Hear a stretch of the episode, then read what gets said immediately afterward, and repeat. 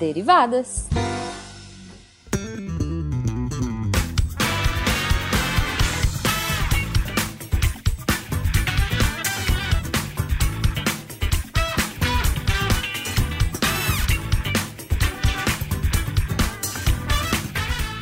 Desviada! Bom horário, pessoal! Aqui é a Debbie Cabral, editora do portal, e atualmente a desviada responsável pela leitura de e-mails e comentários no post. Vamos aos comentários no site? Espíritos! o Elisney comentou no Spin 934 do Igor Alc- Alcântara sobre quais as implicações de um robô flexível. Então vamos lá. Então, como comentar tudo que eu quero sem soltar spoilers de Westworld?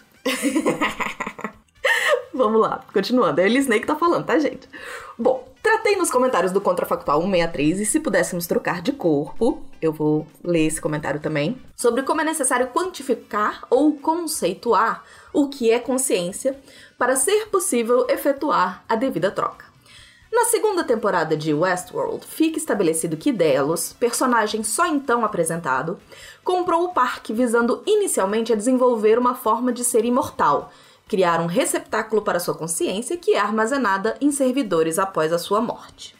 Na série, fica estabelecido que os anfitriões têm um cérebro que funciona de maneira específica para a IA, não sendo possível comportar uma consciência humana sem que essa eventualmente se deteriore. A solução apresentada na série, que eu acho que provavelmente será o caminho que, no- que a nossa realidade vai seguir, é chegar num meio termo. Pegar a estrutura básica de um anfitrião e inserir memórias humanas, mas a forma como essa nova mente vai funcionar é mais do que você ou que a base, é outra coisa. Nós ainda estamos presos, na minha visão, de que a IA precisa ser mais, aspas, humana, para que seus resultados sejam considerados criação própria. No momento, IA é mais uma ferramenta. Segurei ao máximo informações da terceira e mais recente temporada. Enfim, queria encerrar dizendo que a Dolores não fez nada de errado. Abraços! Elisney, eu amo Westworld. Um, Tenho minhas dúvidas, mas eu também sou Team Dolores. É, falando em IA, eu vou aproveitar e fazer um jabá dos textos. A gente teve uma semana temática só de textos sobre inteligência artificial. E a semana ficou absolutamente incrível, imperdível. Então, se você acessar deviante.com.br e você colocar lá no- na busca inteligência artificial, você já vai achar um monte de coisa para ler sobre como que essa consciência se dá, se a gente já chegou lá. Tá muito, muito, muito interessante a nossa semana de texto. Então, além do comentário maravilhoso do Elisney, que eu adorei, é, a gente tem também vários textos aí para vocês olharem e discutirem. E ah, no Spin 940, um novo maior vulcão do mundo, o Túlio Barros fez um comentário. Um pequeno momento apocalíptico, entre aspas. E foi isso, né, gente? Valeu viver no mundo. Acabou. Aspas também. Ele fazendo as citações de dentro do Spin. Excelente, descreve bem 15 vulcões, um coronavírus e dois presidentes. é isso, o mundo acabou, vai acabar e a gente tá lascado. Não, tomara que não, né? Acho que ainda vale a pena, tem muita coisa boa pra gente viver ainda, apesar desse momento que a gente tá vivendo. Vamos lá, vamos continuar. Contrafactual ah, 63, 163, e se pudéssemos trocar de corpo? O Elisney, como eu falei, tinha comentado, né? Então vamos ver o que, que ele comentou sobre se pudéssemos trocar de corpo. Então, acho que essa vai ser uma questão muito mais complexa. Se abordarmos a temática como no livro A Guerra do Velho, é relativamente fácil trocar de corpo. O difícil é calibrar o corpo novo para se adequar à sua mente. Tipo, você passou a vida usando o mesmo corpo, fazendo os mesmos gestos, trejeitos, etc. Agora imagina assumir um corpo cujos braços são maiores, ou uma perna é meio centímetro mais curta que a outra, ou digamos que seu corpo antigo tinha esses problemas e esse novo não tem mais. Por isso, na obra supramencionada, A Guerra do Velho, antes de transferir a sua consciência para um corpo novo, são feitos alguns exercícios básicos: levantar cubos, desenhar círculos, etc., para já ir acostumando o seu novo a reagir, dentro das suas capacidades, aos impulsos testados.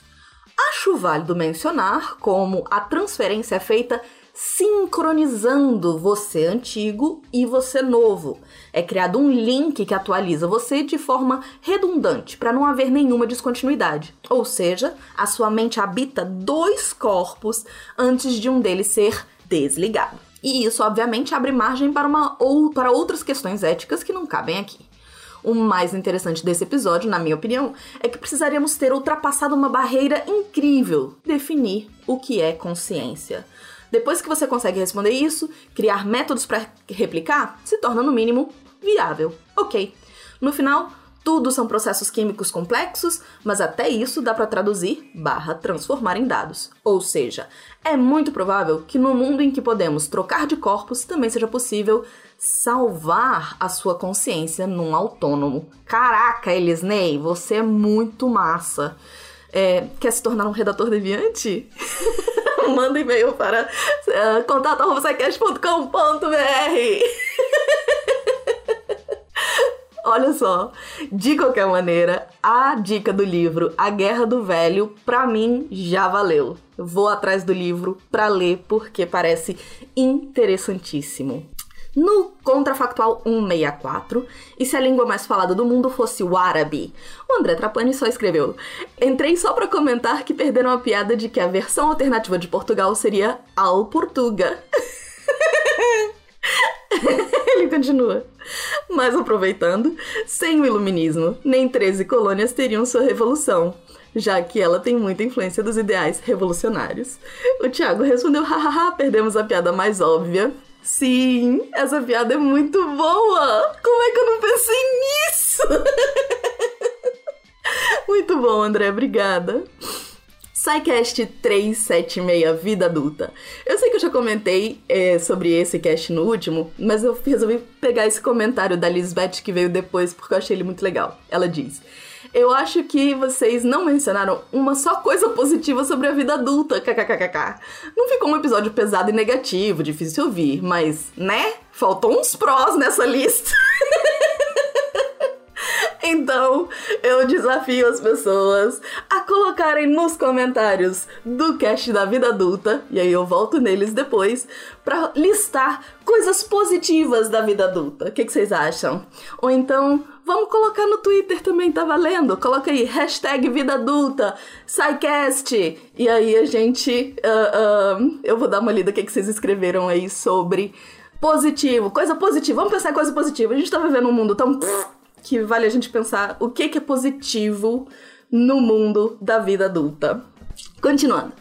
SciCast de Pedologia. O Lennon Bianco Hunk Gente, adoro. Já tô assim, amiga íntima do Lennon, porque ele comenta tanto, acho maravilhoso. Oi, amigo Lennon, tudo bem? Como você tá? ele uh, escreveu no cast de pedologia. Da hora! Eu li os textos da Bruna, recomendo. Werther, naquela classificação dos seres vivos, as formigas se enquadram como permanentes no solo? O Werther respondeu: Bom, ele respondeu para mim, tá, o, o Lennon, aí eu pedi para ele responder e tô trazendo para você. As espécies do tipo permanente passam todo o ciclo de vida dentro do solo, o que não é o caso das formigas. As formigas são do tipo temporário, pois, assim como os cupins, elas têm uma fase alada em seu ciclo de vida. Embora seja uma etapa bem curta, elas não passam toda a sua vida dentro do solo, como as minhocas, por exemplo. Além disso, elas saem dos formigueiros para procurar alimento. Legal? Gostei. SciCast 379 Supernovas. É, o Cláudio Melgaço comentou. Comecei a ouvir, mas pausei para comentar. Que lindo ouvir estrelas, amigos! Ai, adorei, Cláudio! Adorei a frase. Que lindo ouvir estrelas, não é mesmo? Um, e o nosso Bruno Galas colocou um link pro spin de notícia que saiu depois do cast sobre o tal universo paralelo invertido de ponta cabeça que eles comentam no cast. Então fica a dica, quem quiser Mais informação tem o Spin do Bruno aí no comentário do SciCast Supernovas. É isso, pessoas! Foi bom estar com vocês, brincar com vocês. Continuem comentando, adoro essa interação nossa, que é distante, mas é próxima. Cada vez me sinto mais próximas, próxima dessas pessoas que comentam tão frequentemente quanto Lennon Bianco e eles Ney. Olha só, é isso.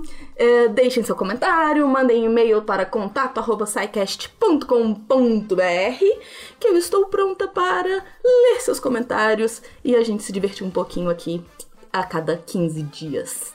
Beleza? É isso. Aqui é a Debbie Cabral dando tchau!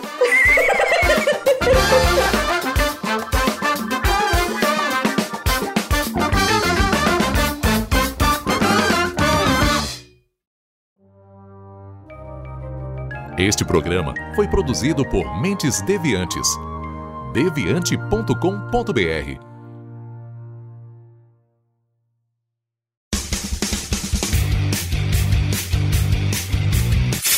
Cortes, edição de podcast.